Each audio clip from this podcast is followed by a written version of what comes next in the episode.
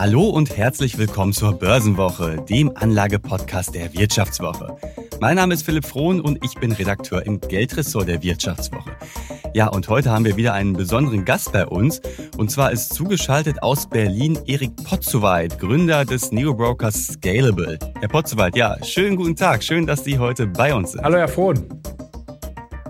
Ja, super. Und heute natürlich auch äh, mal wieder eine Besonderheit. Wir nehmen das, das Podcast-Gespräch auch als Video auf. Also kann man sich auch auf YouTube anschauen. Außer ihr seid natürlich schon bei YouTube und seht gerade diese Folge.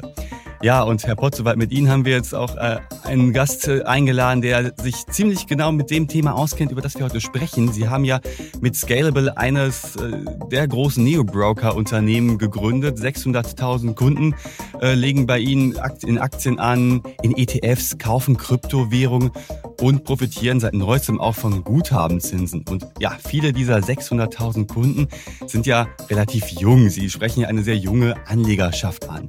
Und wir wollen heute darüber sprechen, wie tickt denn diese Generation Z an der Börse? Was unterscheidet sie von älteren Anlegergenerationen?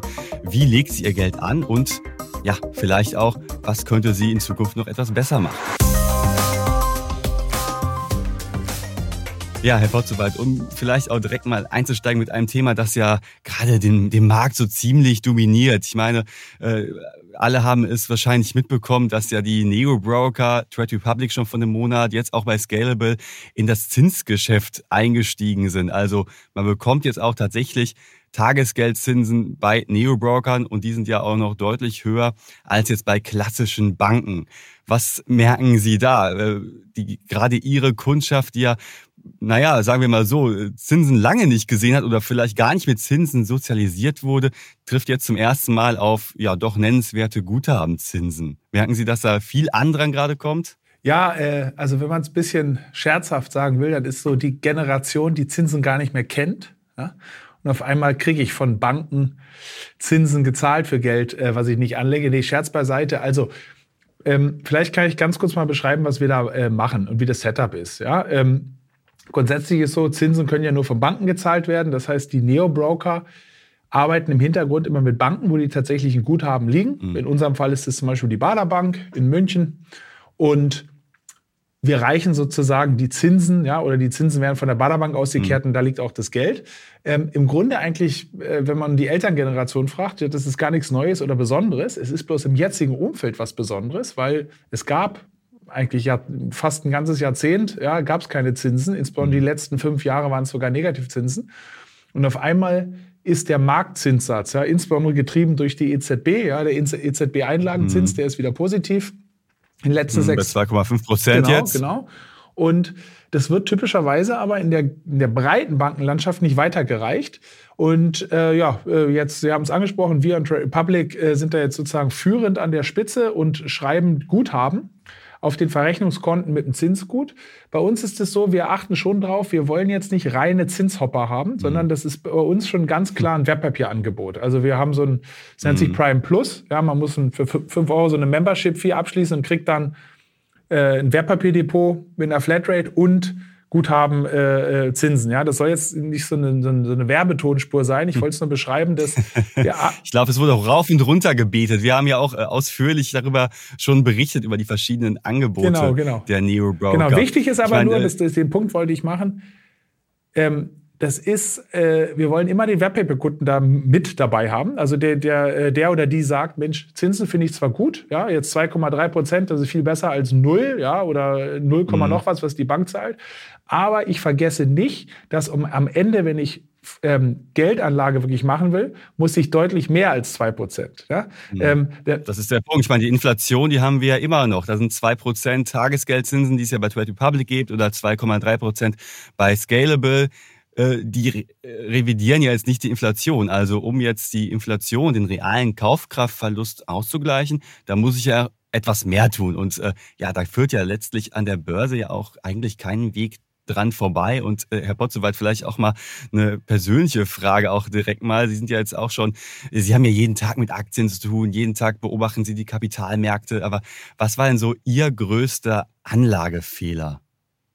Mein größter Anlagefehler, der sich immer und immer wiederholt hat, war, auf irgendwelche einzelnen Themen oder Trendtopics zu gehen. Ja, das gab, ich habe ja früher bei Goldman Sachs mhm. gearbeitet, dann gab es auf einmal so, man wollte dann immer oberschlau sein. Ja, oh, jetzt äh, müsste es die BRICS-Aktien sein. Oder jetzt kommt der, der ganz besondere Trade, der japanische Yen ist total über- oder unterbewertet und da muss man mit Optionen und man will immer so eine ganz oberschlaue Sache machen, obwohl ich eigentlich einfach hätte Folgendes machen müssen. Sobald man seinen ersten Job hat, ja, und man hat ein bisschen Geld übrig. Und es ist egal, ob es am Anfang 50 Euro im Monat sind oder später kann man sich vielleicht mal 500 oder vielleicht auch mal 1000 Euro leisten, mhm. je nachdem, wie das Lebenshaltung und das Einkommen ist jeden Monat das Zeug in ein breites Aktiendepot, ja, entweder Einzelaktien oder ETFs, ja, stecken und das einfach durchziehen. Durchziehen über Jahrzehnte. Das ist die gewinnbringende Strategie und ich bin viel zu viel immer auf diese Einzelsachen gegangen. Das ist manchmal gut gegangen, aber oftmals auch, na, also ich müsste jetzt eigentlich mal ein Saldo drunter ziehen, aber ähm, dieses kontinuierliche, disziplinierte Einzahlen, das ist der absolute Königsweg, weil da sind insbesondere ETFs, mhm. äh, eine der besten Erfindungen an den Kapitalmärkten der letzten 30 Jahre. Es erlaubt für nah, nahezu, nahezu null Gebühren ähm, ein, ähm, ein Portfolio mit Hunderten oder Tausenden Werten aufzubauen. Das ist der Königsweg und das ist die Demokratisierung der Geldanlage, die man mhm. eigentlich jedem raten kann.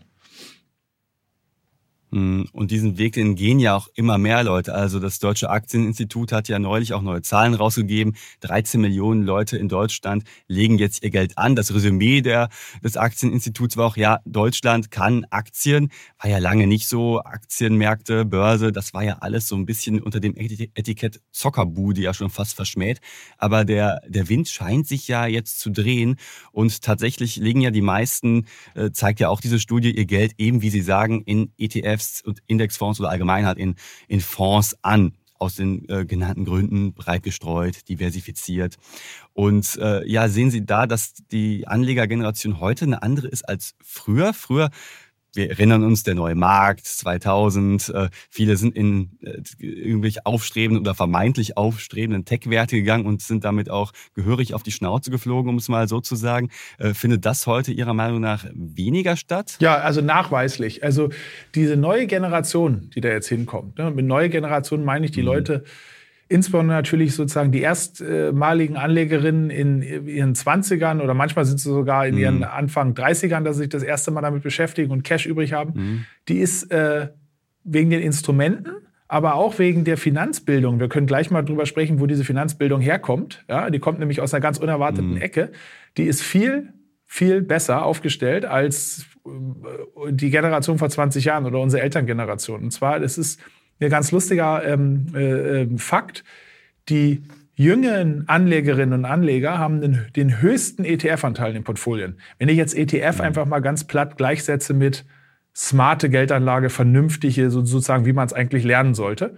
Und es ist lustigerweise eher die, ältere, die älteren Anleger, die dann Einzeldepots oder mit Derivaten oder mit solchen Werten unterwegs sind. Ähm, und ja, bis auf die Spitze getrieben ähm, ist eigentlich der ETF-Sparplan bei dieser jungen, wir nennen die Smart Busy Professionals, ja, Leute, die so im Berufsleben sind, ähm, manchmal mehr, manchmal erstmal Geld haben. Genau, manchmal, genau Geld mhm. haben und dann manchmal mehr oder weniger Zeit haben, um sich mit Geldanlage zu beschäftigen. Da ist der ETF-Sparplan, der gehört einfach zum Leben dazu. Das ist sozusagen fast so ein Statussymbol für den smarten Anleger geworden. Das ist so das mhm. Produkt. Und da hat sich da hat sich jetzt auch nichts geändert im vergangenen Jahr. Ich meine, viele kamen ja während der Corona-Krise irgendwie an die Börse, hatten Langeweile, die Leute saßen auf der Couch und äh, wussten nicht, wohin mit ihrem Geld, wenn man es nicht in Restaurants und so weiter ausgeben kann, sind an die Börse gekommen, befeuert durch Neo-Broker. Äh, und letztes Jahr war ja zum ersten Mal, dass sie eine Börsenkrise mitgemacht haben. Sind da nicht viele auch abgesprungen oder haben zumindest ihre Sparraten minimiert?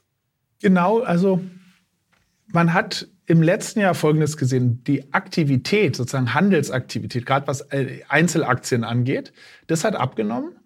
Die, ähm, der Drang, an die Börse zu gehen, insbesondere ETF-Sparpläne, hat zugenommen. Ja, warum? Macht auch Sinn. Mhm. Ne? Dieses kontinuierliche Reinsparen jeden Monat, auch bei niedrigen Kursen einsteigen, da sind die Leute eigentlich dabei geblieben. Ähm, bloß diese einzelne Handelsaktivität hat abgenommen. Und jetzt hatte man zwar im letzten Jahr einen Bärenmarkt, aber zum einen war dieser Bärenmarkt rein auf den Aktienbereich gesehen schon spürbar, aber jetzt gar nicht so schlimm. Das Jahr ist, glaube ich, hat, glaube ich, geendet. Mhm. Viele Werte hatten sich noch mal ein bisschen wieder erholt, so bei minus 15 Prozent. Mhm. Das ist schon ein deutliches Negativ, aber noch bei Weitem noch nicht der schlimmste Crash aller Zeiten. Der, der Bärenmarkt war ja vor allem im Bondmarkt so schlimm. Also was dieses letzte Jahr so mhm. besonders gemacht hat, ist, dass Aktien und Anleihen gefallen sind. In mhm. was ja total ungewöhnlich ist. Normalerweise reagieren ja äh, quasi gegenläufig, genau. Und dass das in diesem mhm. vehementen Maße passiert ist. Also die Bondmärkte bis zu 20 Prozent abgeschmiert sind. Das hat es das letzte Mal von 90 Jahren gegeben. Ja? Und mhm. das war das Besonderheit, aber da Anleger eigentlich wenig Anleihenportfolio, Anteile in ihrem Portfolio haben, hat es die gar nicht so getroffen. Das ist das eine. Und zum anderen müssen Sie noch berücksichtigen, der Jobmarkt blieb weiter gut. Ja, wir hatten einen Börsencrash. Wir hatten zwar viele Schreckszenarien am Horizont, wir müssen alle frieren in Deutschland und Rezession ähm, kann immer noch kommen, aber der Jobmarkt ist weiter stark geblieben, sodass die Leute auch ihr, ähm, ja, ihr frei verfügbares Einkommen ähm, wir hatten zwar Inflation, ja, aber nichtsdestotrotz mhm. war bei vielen dann doch ähm, das verfügbare Einkommen äh, ausreichend, um weiter die Sparplanquoten zu bedienen. Also da haben wir, wir haben im letzten Jahr knapp eine halbe Million ETF-Sparpläne dazu gewonnen. Und das mhm. ist der insbesondere halt von der jungen Anlegergruppe. Insbesondere von der jungen Anlegergruppe. Ne? Also äh, mit jung, vielleicht kann ich das nochmal so beschreiben. Der, die durchschnittliche Anlegerin oder der Anleger ist bei uns 36 Jahre. Das heißt, äh, mhm. also nicht mehr ganz Generation Z, muss man ja sagen. Genau, die haben wir das zwar auch, ja also das ist ja nur der Durchschnitt, das heißt 50 Prozent sind ja, ja, drunter, genau. 50 Prozent sind drüber, äh, aber es sind jetzt nicht äh, sozusagen, also das Bild, was ja manchmal so gemalt wurde, ist, ach, bei diesen Neo-Brokern, da sind nur so rotznasige Schüler, äh, äh die GameStop zocken. Die Wahrheit ist, es ist ganz anders. Das sind ETF-Anleger, ähm, die sind in, im Beruf, die haben meistens auch eine gute Ausbildung und ähm, mhm. ja, für die ist das so ein, so ein für die gehört eine Broker-App, wo ich private Geldanlage mache. Das gehört dazu wie eine Social-Media-App. Ja, das geht Hand in Hand. Mhm. Wobei es ja diese rotznasigen GameStop-Zocker ja tatsächlich ja auch gibt. Und zwar auch ja bei Neobrokern. Also wenn man sich vielleicht mal anschaut, was bei Reddit so gepostet wird in den verschiedenen Foren. Wir erinnern uns, Reddit, das war ja so das Forum, äh, Wall Street Bets hieß das, äh, hieß dieses, dieser Channel, wo sich ja vor zwei Jahren sehr, sehr viele Privatanleger gesammelt haben, um dann quasi gebündelt äh, in GameStop reinzugehen. Diese Spiele waren äh, Aktie, sag ich mal, mhm. die dann ja unfassbar nach oben geschossen ist, ohne dass es jetzt ja großartig fundamentale Gründe dafür gab. Ähm, und wir sehen ja, dass sich äh, das ja auch ein bisschen fortsetzt. Also äh, man schaut bei Reddit einfach mal rein und da sind dann Leute, die tatsächlich auch mit ihren krassen Verlusten prahlen. Ich habe da zum Beispiel heute gesehen, dass da einer äh, äh, sich irgendwie so ein Knockout-Zertifikat auf Tesla gekauft hat. Gut, er hat einen mega Gewinn gemacht, aber sein gesamtes Portfolio bestand aus diesem einen Knockout-Zertifikat, also ein hochriskantes Derivat. Äh, und er hatte da seine ganzen 3600 Euro bei einem Neo-Broker drin. Also man muss sagen, diese Zockermentalität, die gibt's doch auch, oder? Ähm, also ich glaube, äh, also ja, Sie werden Einzelbeispiele finden, aber Mhm. Äh, wenn man es verallgemeinern will, dann, dann nicht. Nee, muss ich ganz klar widersprechen, weil man weiß ja auch nicht, diese eine Person, 3600 Euro, ist es das, das einzige Depot? Wahrscheinlich nicht. Die meisten Anlegerinnen und mhm. Anleger mhm. haben zwei oder drei Wertpapierdepots. Und dann habe ich ein Depot, das nehme ich zum Zocken ja, oder Daytraden. Und ein anderes Depot, mhm. da habe ich, ähm, da habe ich meinen ETF-Sparplan drin. Das heißt, man wir sehen typischerweise eigentlich die Leute, die ein Kerndepot haben, ja, ETFs, dass dieser manchmal aus, ja, aus Hobby oder wie auch immer dann darüber hinaus dann halt noch Aktien oder Derivate machen. Grundsätzlich ist es ein kleiner Teil. Also in der Hochzeit der GameStop-Euphorie waren das so drei, dreieinhalb Prozent der Kunden und der Vermögenswerte unter, weit unter einem Prozent. Ja, also eigentlich fast, fast nicht äh, messbar. Handelsvolumen war natürlich so ein paar Tagen stark. Nichtsdestotrotz, ich muss eine Sache noch sagen, obwohl ich selber natürlich soll man sein Geld in GameStop stecken? Nein, auf gar keinen Fall. Ist das eine gute Geldanlage? Nee, das ist Spielerei. Nächst Vielleicht ganz kurz, wo sie, wo sie schon die Steilvorlage liefern, müssen wir kurz ja. unseren Risikohinweis machen. Ne? Also der Podcast hier ist äh, keine Anlageberatung, äh, Entscheidungen, die ihr am Kapitalmarkt trefft. Dafür können wir keine Haftung übernehmen. Also informiert euch, bevor ihr eine Anlage tätigt. Und zwar auch in Bezug auf GameStop. Und Herr Potzowat, jetzt dürfen Sie weiter. Jetzt kommt meine, genau, jetzt, jetzt, kommt meine GameStop-Empfehlung hinterher. Nein, Quatsch, Scherz. Äh, nee, was ich, ich wollte GameStop gar nicht empfehlen, weil ich nur sagen wollte, ist, weil auf GameStop immer so rumgeritten wird, ja, das ist dann so nach oben und ist danach abgestürzt. Nee, ist es nicht. GameStop ist immer noch bei dem circa fünf- bis sechsfachen, was es vor. Ich glaube, diese Euphorie fing ja an äh, Januar 2021. Also, mhm. das ist ja das Kuriose. Der Wert ist nicht mehr runtergefallen. Ja, die Firma mhm. ist, klar, die hatte noch mal höhere Spitzen, aber äh, das, der, das, die, die Marktkapitalisierung so bei sieben, sechs, sieben Milliarden, die hält sich. Ja? Ähm, ich weiß auch nicht warum, mhm. aber ähm, das ist nicht, äh, es, ist, ja. es, es hat sich eigentlich gehalten seitdem. Ne? Äh, und da hat sich auch so ein Kult ja drum entwickelt. Ne? Bei GameStop war es besonders extrem, aber dann gab es noch den Kinobetreiber äh, AMC. Jetzt sehen wir gerade in diesem Jahr auch mal wieder Bed Bath and Beyond, dieser äh, ja, Badezimmer, Warenhersteller, Verkäufer, wie auch immer. Äh, da geht's ja auch an einem Tag mal 60 Prozent hoch, dann 30 Prozent runter. Und so diese ganze Sache äh, zeigt doch auch wieder ja, äh, es gibt immer noch Leute, die halt sehr viel spekulieren, sehr viel zocken und hat das Beispiel GameStop, wo ja auch viele Leute und zwar auch viele junge Anleger Geld verloren haben, die auf den Hype einfach aufgesprungen sind ja letztlich. Äh, hat da keiner so Lehren draus gezogen? Ja, muss ich, sorry, jetzt muss ich Ihnen nochmal reinfahren, weil Sie stellen das so als Fakt da. Viele, nee, das stimmt ja nicht. Also die, es haben nicht viele Leute Geld verloren. Es hat ein mhm. ganz kleiner Teil damit äh, ähm, gezockt und haben die Geld mhm. verloren? I don't know. Ja, also wenn sie vorher eingestiegen, also äh, weil, weil habe ich die Daten nicht im Kopf, aber dieses Bild, da hätten sich die Leute mit verbrannt, das stimmt einfach nicht. Stimmt nicht. Wobei da, den einen oder anderen wird es schon ja, gegeben haben, der auf Aber wenn man jetzt an Einzelpositionen ist, ja. sich aufhangt, das ist ja keine mhm. gesamtheitliche Betrachtung. Ne? Also dieses Narrativ, mhm ähm, die jungen Leute zocken alle in GameStop, das könnte Fälscher nicht, Fälscher nicht sein. Ja, ja einzelne mhm. ja, aber ansonsten äh, sind das so mhm. totale äh, Outlier-Perioden. Äh, mhm. mhm. Also unterm Strich äh, quasi ist jetzt der junge Anleger nicht unbedingt risikoaffiner als der ältere. Vielleicht sogar das Gegenteil, würden Sie sagen? Also sind die, die jungen Anleger, die ja, wie Sie sagten, vor allem in ETFs investieren, vielleicht sogar etwas, naja, sagen wir mal konservativer, was die Geldanlage angeht? Die sind konservativer, natürlich auch getrieben, weil sie weniger Geld haben. Ne? Ich meine, typischerweise, wenn wir die Anlegerinnen anschauen, die 60 Jahre plus sind, die haben ähm, deutlich mehr Vermögenswerte. Wenn sie dann sagen, Mensch, da nehme ich jetzt 10.000 und da bin ich risikoreicher mit unterwegs und das ist aber nur ein Fünftel äh, oder ein Zehntel oder ein Prozent ihres, ihres liquiden Gesamtvermögens, dann, dann ist das eine andere Sache. Typischerweise sehen wir, dass die junge Generation zu 70, 80 Prozent in ETFs geht, ähm, einen sehr hohen Sparplananteil hat. Also die Jungen haben einen Sparplananteil von äh, über zwei Drittel.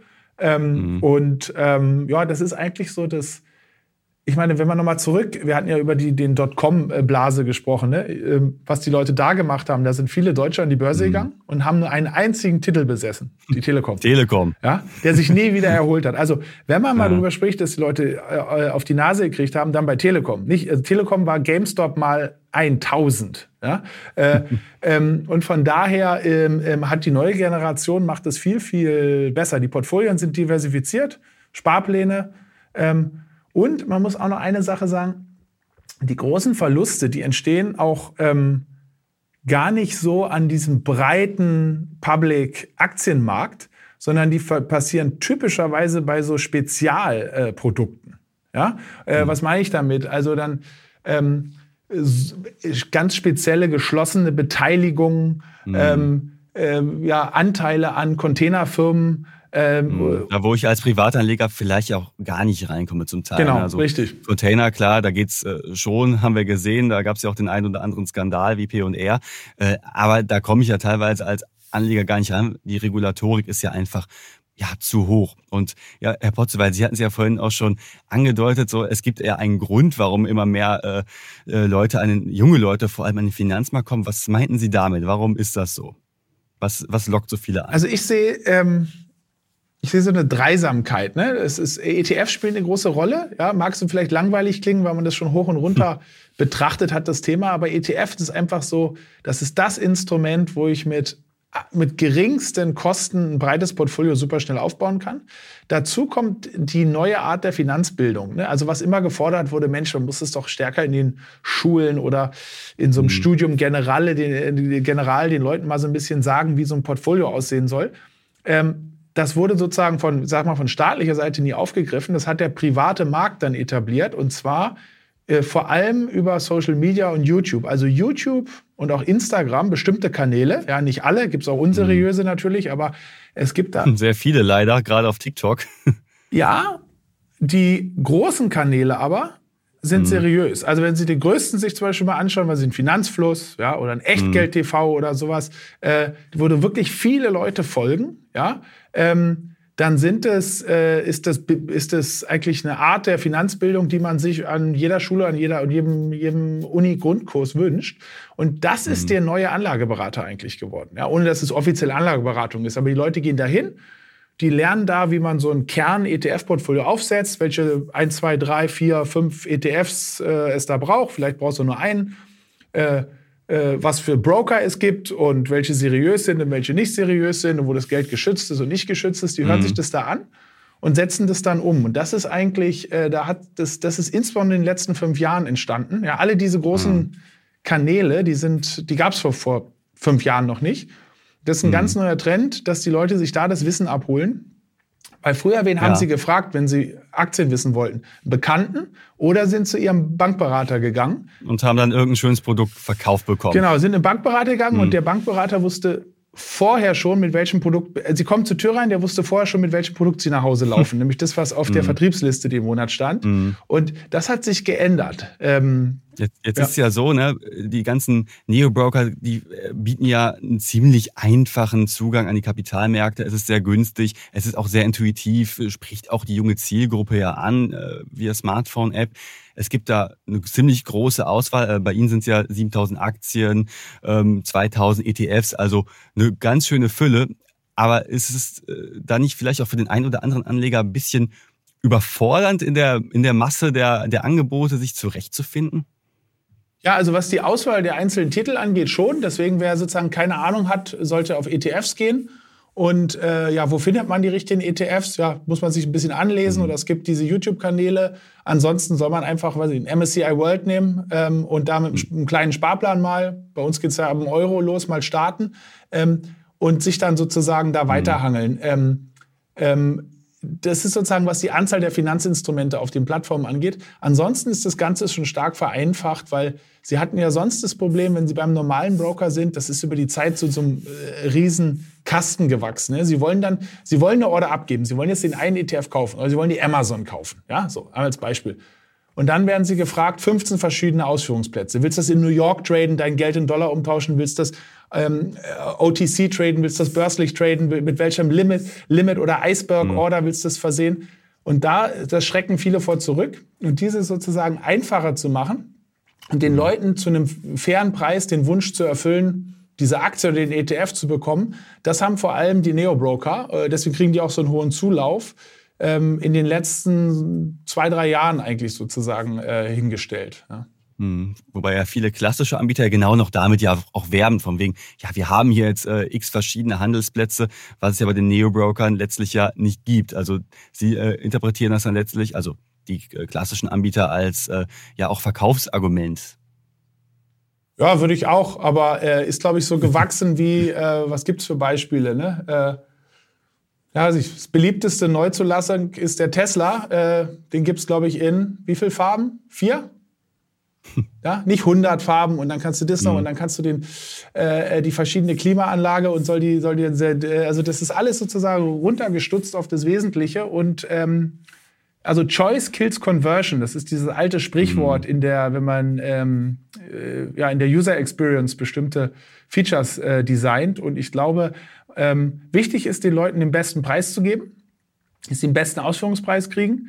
Ähm, aber dieses, ja, diese tausend verschiedenen Wege halten Leute, glaube ich, eher mhm. ab, äh, äh, tätig zu werden, als, mhm. als, äh, ja, als äh, Einfachheit hört, ist schwer zu. Also Einfachheit hinzustellen ist schwer. Ist schwerer als mhm. Äh, eine komplexe Lösung hinzustellen. Das ist, das ist so ein bisschen die, äh, ja. das, das Mantra, mit dem, glaube ich, generell so neue Tech-Firmen mhm. äh, agieren. Ja. Jetzt ist es ja auch so, dass ich ja bei Neobrokern ja auch unfassbar viele Derivate handeln kann. Äh, laut ihrer Website sind es ja 350.000 verschiedene Derivate, die man ja bei Scalable äh, kaufen kann. Also Call- und Put-Optionen, also auf fallende und äh, steigende Kurse im Prinzip setzen. Äh, das ist ja auch eine ganz schöne Menge an äh, Finanzprodukten, die es da gibt. Und dann sagt ja der ein oder andere Verbraucherschützer, okay, äh, hier machen es vielleicht auch die Neo-Broker den äh, Verbrauchern zu leicht, Verluste zu machen. Was sagen Sie dazu?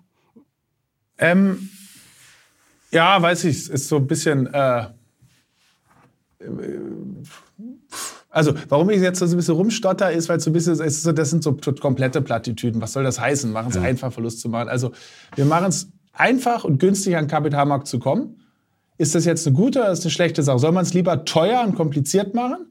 Und Derivate nutzen ganz, also Derivate werden typischerweise von sehr erfahrenen Nutzern benutzt. Ein mhm. ganz kleiner also Teil. Also nicht die Generation Z, die setzt eher nicht so auf Derivate? Manchmal schon, wenn sie sich mit auskennen. Also es mhm. gibt viele, die so Wirtschaft studieren und die sagen, Mensch, ich habe da gerade Optionstheorie und jetzt will ich das mal selber mhm. machen. Meistens sind es ein, die einfachen Calls und Puts, ja, oder diese sogenannten mhm. ähm, Turbo oder Knockout. Ja, das sind einfach sozusagen gehebelte Produkte. Das macht ein kleiner Teil. Typischerweise so 95 Prozent der Kundinnen und Kunden rührt das nie an. Und so 5 Prozent, mhm. die sind aktiv in sowas. Also so eine Community, die da, die, da, die da Lust drauf hat, die haben dann bestimmte Optionsstrategien auch. Äh, der normale, die normale Anlegerin, die interessiert, die interessiert sich da eigentlich äh, äh nicht dafür. Ja. Mhm. Was aber auch ja noch ein ganz spannender Bereich ist, der wurde ja im letzten Jahr äh, nochmal deutlich spannender, als er vielleicht ohnehin schon ist, das ganze Thema Anleihen ja. Ja. Also ne, wir haben ja gesehen, dass ja die äh, Anleihekurse im letzten Jahr ja ziemlich nach unten gegangen sind. Dafür sind die Anleiherenditen ja ziemlich nach oben geschossen. Also äh, man kriegt jetzt locker wieder drei, vier Prozent und mehr für Staats- und Unternehmensanleihen, wenn ich die bis zum Ende halt halte. Das Ding ist ja, dass ich ja bei äh, den Neo-Brokern bislang nicht die Möglichkeit habe, direkt in Anleihen zu investieren. Und äh, so mit Blick auf die Zinswende, die wir erleben, die ja seit einem Jahr schon passiert, äh, ist ja schon die Frage, gehört das nicht auch langfristig ins Produktportfolio von Neo-Brokern, gerade auch, äh, um auch die junge Generation, äh, um mir zu zeigen, dass es noch etwas anderes gibt als Aktien für ein ausbalanciertes Depot? Ja, absolut. Also ich glaube, Anleihen gehören wieder rein. Es gibt auch äh, da sehr attraktive Renditen. Also man kann mit wirklich vernünftigen Kreditrisiken, ja, also wenn Sie von, was ich, guten Namen, ich nenne jetzt mal irgendeinen, weil ich da auch gearbeitet habe und die kenne ja Goldman Sachs, ja, also super Kreditrisiko im guten mhm. Sinne, wenn man so will. Äh, ähm, da kann man vier Prozent, ja, wenn man denen irgendwie, muss man genau reinschauen, mhm. wo die mhm. gerade sind, zwei Jahre ihr Geld gibt. Äh, direkten Anleihenhandel, das, das kommt äh, wahrscheinlich noch, aber ich weiß gar nicht, ob das der Königsweg ist, weil der Anleihenmarkt ist schon komplex. Der handelt nicht in Euro, sondern das Prozentnotierung. Ähm, dann haben sie pro Unternehmen, gibt es meistens nur eine Aktie, manchmal zwei über Volkswagen, mhm. aber hunderte, manchmal tausende von verschiedenen Anleihentypen. Ja, tausende ist übertrieben, aber, mhm. aber Dutzende oder, oder manchmal hundert. Ähm, ein viel einfacherer Weg ist da wieder der ETF-Bereich. Also wer sich für wer ein Anteilportfolio reinholen will, dem würde ich eigentlich eher Anleihen-ETFs empfehlen. Muss man sich auch ein bisschen reinfuchsen, weil die Produkte halt mhm. in Vergessenheit geraten sind in den letzten Jahren. Da muss man halt schauen, was ist sozusagen die ähm, Laufzeit der Anleihen, die da drin steckt, mhm. ja, äh, ähm, mhm. weil das bestimmt, wie stark das, äh, die Zinssensitivität ist was zahlen die für eine Rendite und welche Schuldner sind drin. Ja, sind das irgendwelche mhm. High, sogenannten High Yield, also äh, Unternehmen, die ein höheres Ausfallrisiko haben kann, oder sind das Investment Grade? Das sind dann eher so Unternehmen wie Mercedes, eine BMW, eine Goldman, äh, mhm. äh, solche Geschichten. Und das, da muss, ich glaube, da sollte ein bisschen ähm, von der Presse oder online oder wie auch immer, ähm, ähm, das den Leuten wieder ein bisschen angelernt werden, weil das ist echt, ähm, das ist echt wieder ein echt interessanter Bereich. Mhm. Ich glaube, Anleihen-ETFs werden wieder, ähm, ist, ist eigentlich das beste Instrument, weil sie immer einen Korb haben und nicht nur einen, nicht nur einen, äh, einen mhm. Titel da drin. Ähm, also noch, noch, noch zu unsexy für ihre, äh, für ihre Zielgruppe oder merken Sie auch schon, dass da viele junge Leute in Anleihe-ETFs investieren? Fängt jetzt wieder an. Also es fängt, fängt jetzt, wieder an. Ja, es ist ja ganz, ganz frisch. Wie gesagt, äh, letztes mhm. Jahr um diese Zeit waren, äh, waren eigentlich alle Anleihenkonstrukte, ob ETF oder direkte Anleihe, mit äh, Laufzeiten von drei Jahren oder weniger negativ. Ja, das ist, sie haben also investiert und hatten eine gar garantiert äh, sozusagen in, zumindest eine, eine, negative Zinserwartung. Und das hat sich eigentlich, es hat sich wirklich erst in den letzten sechs Monaten gedreht. Das heißt, es ist ganz frisch. Mhm. Ähm, und ich glaube, da passiert was. Ähm, ähm, ja, ich glaube, da passiert immer mehr mhm. und mehr, dass, dass, diese, dass diese Kategorie wieder zum Leben erwacht. Mhm. Ja, spannend. Mal schauen, ob die jungen Leute da auch drauf springen. Herr Potzowait, vielen Dank erstmal, äh, dass Sie dabei waren und mit uns über dieses äh, spannende Thema gesprochen haben. Und ihr, liebe Hörerinnen und Hörer, wenn ihr eine Meinung zu unserem Podcast Börsenwoche habt, dann lasst es uns gerne wissen und schreibt uns einfach mal unter vivo.de slash Zufriedenheit. Teilt uns mit, was können wir besser machen, was findet ihr gut. Und genau, das wird uns helfen, hier den Podcast noch besser zu machen. Herr Potzowait, nochmal vielen Dank. Danke, Herr Fohn. Vielen Dank. Ich danke und ich sage Tschüsseldorf aus Düsseldorf.